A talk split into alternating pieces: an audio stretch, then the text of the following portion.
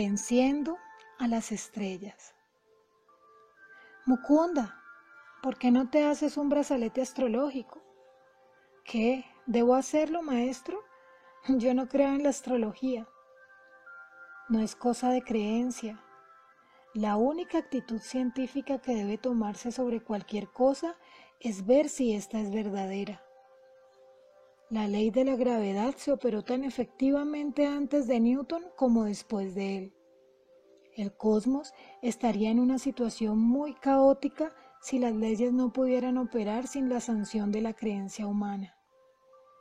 Los charlatanes han traído a la ciencia estelar a su actual descrédito.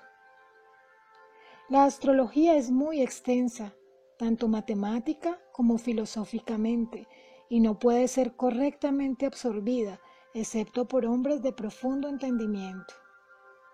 El ignorante no sabe leer los cielos y ve allí solo garabatos en lugar de una escritura, como era de esperarse en este imperfecto mundo. Pero uno no debe desechar la sabiduría junto con el sabio. Todas las partes de la creación están eslabonadas e intercambian sus influencias. El ritmo equilibrado del universo está fundado en la reciprocidad, continuó mi maestro. El hombre, en su aspecto humano, tiene que combatir dos clases de fuerzas. Primero, los tumultos de su ser interno, causados por la mezcla de la tierra, el agua, el fuego, el aire y los elementos etéricos. Y segundo, los desintegrantes poderes externos de la naturaleza, Mientras el hombre siga luchando con su mortalidad, será afectado por las miriadas de mutaciones del cielo y de la tierra. La astrología es el estudio de la respuesta del hombre al estímulo planetario. Las estrellas no tienen conciencia de benevolencia o animosidad. Ellas envían únicamente radiaciones positivas o negativas. Ellas no ayudan ni perjudican a la humanidad, pero nos ofrecen un canal apropiado para la operación exterior del equilibrio de causa y efecto que en el pasado ha sido puesto en movimiento por el hombre. Un niño nace en tal día y en tal hora, porque los rayos celestes están en armonía matemática con su karma individual.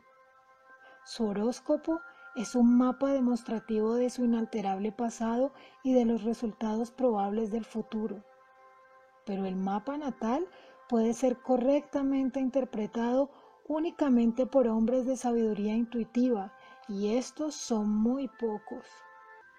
El mensaje extensamente blasonado a través del cielo en el momento del nacimiento no significa un énfasis de lado o destino, sino que sirve para levantar la voluntad del hombre y así pueda escapar de la esclavitud universal. Lo que él hizo puede anularlo.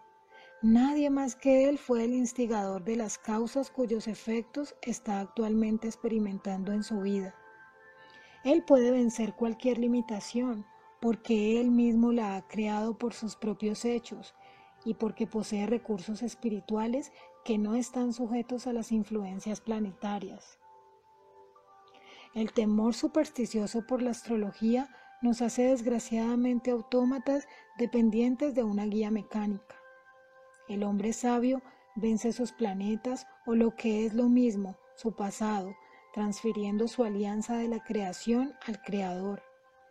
Cuanto más se realice la unidad con el espíritu, menos podrá ser dominado por la materia. El alma es siempre libre, no está sujeta a la muerte porque no tiene nacimiento, no puede ser regida por las estrellas. El hombre es un alma y tiene un cuerpo. Cuando se da cuenta debidamente de su identidad, deja detrás de sí todos los cartabones compulsivos. Mientras permanezca confundido en su estado ordinario de amnesia espiritual, tendrá que conocer las sutiles ligaduras de la ley en su medio ambiente. Dios es armonía. El devoto que se armoniza nunca ejecuta una acción desequilibrada. Sus actividades serán ajustadas correcta y naturalmente de acuerdo con la ley astrológica.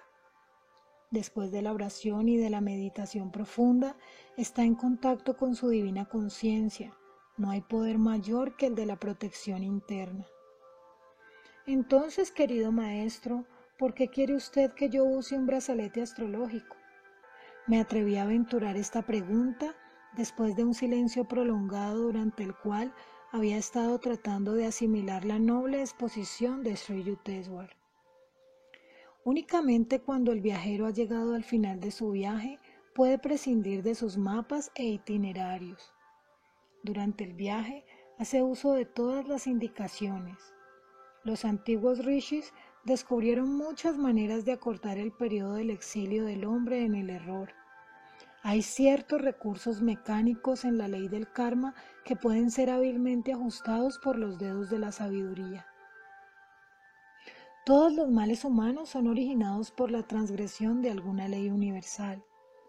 Las escrituras nos enseñan que el hombre debe cumplir con esas leyes de la naturaleza sin menoscabar la omnipotencia divina. Debe decir, Señor, creo en ti y sé que tú puedes ayudarme, pero yo también pondré de mi parte para deshacer cualquier mal que haya cometido. Y así, con diferentes medios, por medio de la oración, de la fuerza de la voluntad, por medio de la meditación según el yoga, por consultas con los santos, por el uso de brazaletes astrológicos, los efectos adversos de pasadas acciones pueden ser reducidos considerablemente o anulados del todo. De la misma manera que una casa puede ser dotada de un pararrayos de cobre para que absorba las descargas eléctricas, Así el templo del cuerpo puede ser beneficiado por diferentes medidas protectoras. En épocas pasadas, nuestros yogis descubrieron que los metales puros emiten una luz astral que obra poderosamente contra las tendencias negativas de los planetas. Radiaciones sutiles, eléctricas y magnéticas están circulando constantemente en el universo. Cuando el cuerpo del hombre se está beneficiando, no se da el cuenta. Cuando está siendo desintegrado, tampoco lo sabe. ¿Puede él hacer algo acerca de esto? Este problema recibió la atención de nuestros rishis. Ellos encontraron de suma ayuda no solo la combinación de metales, sino también de plantas y más efectivas aún las piedras preciosas no menores de dos quilates. El uso preventivo de la astrología rara vez ha sido estudiado seriamente fuera de la India. Un hecho poco conocido es que las joyas, metales o mixtura de plantas no tienen ningún valor si no son del peso requerido, y que todos estos agentes preventivos deben usarse en contacto con la piel. Señor, desde luego tomaré tu consejo y usaré un brazalete. Estoy intrigado de solo pensar cómo se vence a un planeta. Para usos generales, yo aconsejo el uso del brazalete hecho de oro, plata y cobre. Pero en propósitos específicos, yo quiero que tú te hagas uno de plata y plomo. Sri Yukteswar agregó cuidadosamente otras instrucciones. Guruji, ¿qué quiere decir usted con propósitos específicos? Las estrellas están próximas a tomar un interés poco amistoso en ti, Mukunda. Pero no temas, estarás debidamente protegido. Dentro de un mes, tu hígado principiará a causarte grandes trastornos. La enfermedad está indicada para durar unos seis meses, pero con el uso del brazalete astrológico el periodo se acortará a 24 días. Al día siguiente busqué un joyero y poco después ya estaba usando mi brazalete. Mi salud era de lo mejor. Las predicciones de mi maestro ya se habían borrado de mi mente. Él se ausentó de Serampore para visitar Benares. Treinta días después de nuestra conversación sentí un súbito dolor en la región del hígado. Las siguientes semanas fueron una verdadera pesadilla de dolores insufribles. No queriendo molestar a mi gurú, Pensé que valientemente soportaría la prueba solo. Pero 23 días de torturas habían debilitado mi resolución. Tomé el tren para Benares. Allí, Sri Yukteswar me recibió con inusitado calor, poco habitual en él. pero no me dio oportunidad para contarle en lo privado de mis padecimientos. Muchos devotos visitaron ese día a mi maestro, únicamente por el darshan. Enfermo y casi abandonado, me senté en un rincón. No fue sino hasta después de la cena, cuando todos los visitantes se habían marchado, cuando mi maestro me llamó al balcón octagonal de la casa. Tú debes haber venido por tu malestar del hígado. Sri Yukteswar desviaba su mirada y mientras caminaba de un lado a otro interceptaba de vez en cuando la luz de la luna. Vamos a ver, tú has estado enfermo por 24 días, ¿no es así? Sí, señor. Haz el ejercicio de estómago que te enseñé. Si usted supiera lo intenso de mi sufrimiento, maestro, le dije, no me pediría que hiciera ningún ejercicio. Sin embargo, hice un pequeño intento para obedecerle. ¿Dices que tienes dolor? Yo digo que no tienes ninguno. ¿Cómo tal contradicción puede existir? Mi maestro me miró inquisitivo. Yo estaba deslumbrado y enseguida sentí un arrobador goce de descanso. Ya no sentía el tormento continuo que por cuatro semanas casi no me había permitido dormir. A las palabras de Sri Yukteswar, la agonía del dolor desapareció como si nunca hubiera existido. Traté de arrodillarme a sus pies en señal de gratitud, pero rápidamente me lo impidió.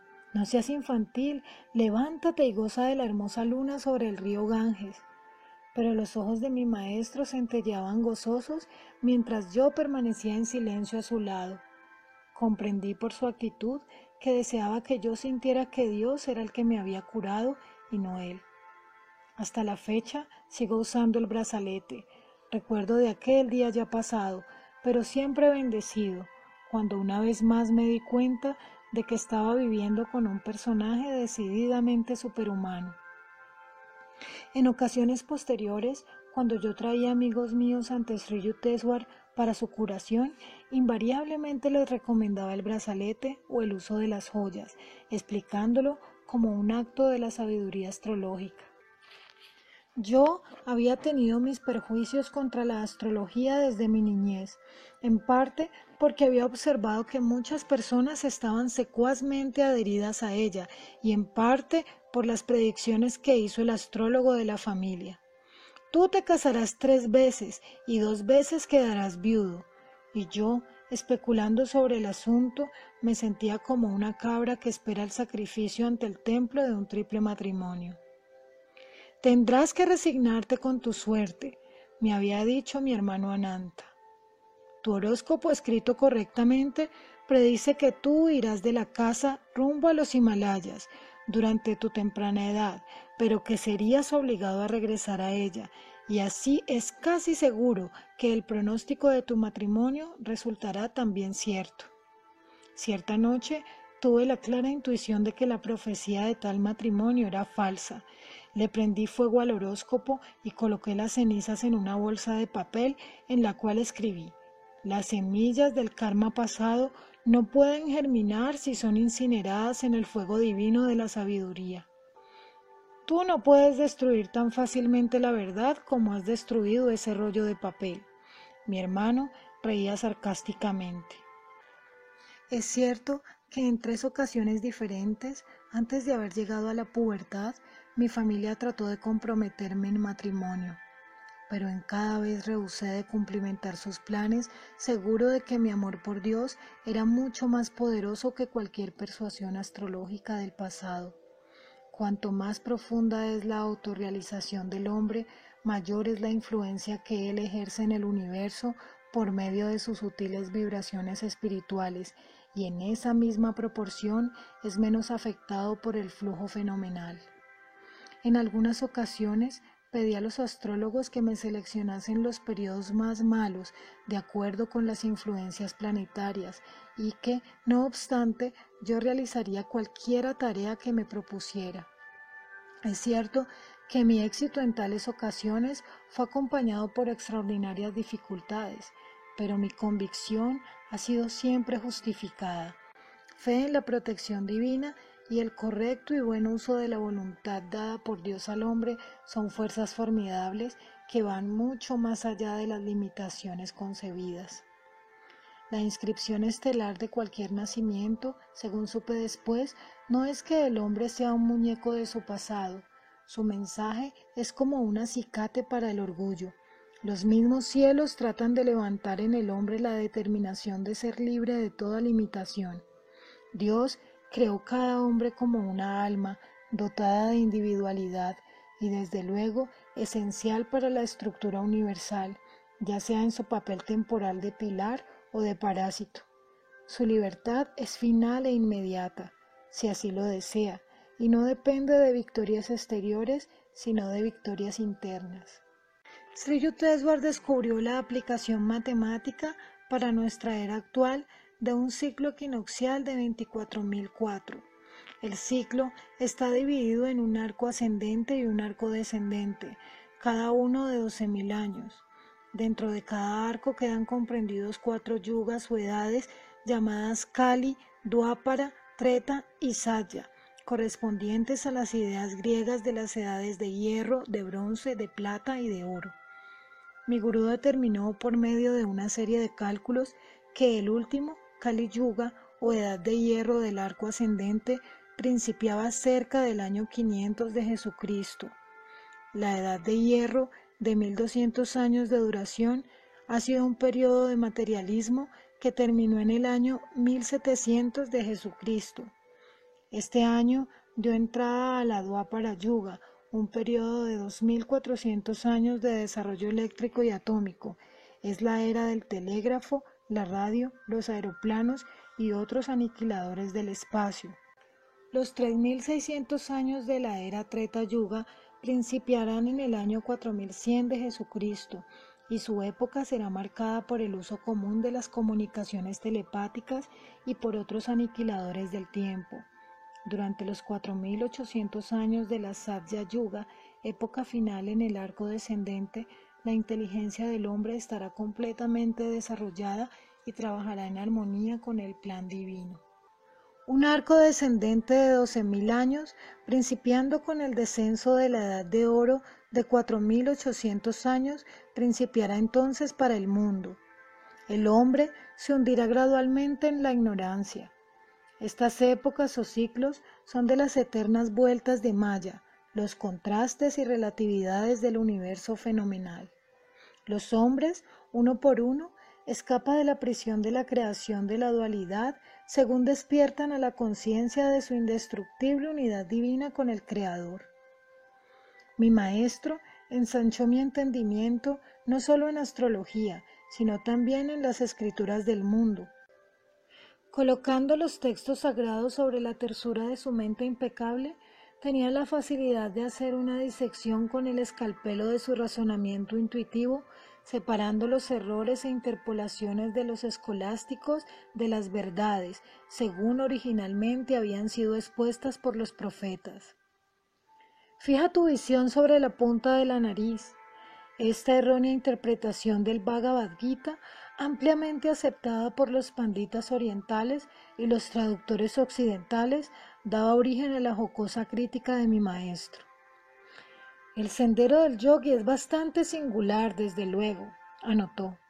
¿Por qué se le aconseja también que se haga visco? El significado real del nasikagram es el nacimiento de la nariz, no la punta de la nariz. La nariz principia entre la juntura de las dos cejas, el asiento de la visión espiritual. Uno de los seis sistemas de filosofía hindú Sankhya enseña la emancipación final por medio del conocimiento de 25 principios, principiando con Pakriti o naturaleza y terminando con Purusha o alma. A causa de que uno de los aforismos Sangyas, el Iswarashida, dice que el Señor de la creación no puede ser deducido o que Dios no se prueba, muchos catedráticos dicen que toda su filosofía es ateística.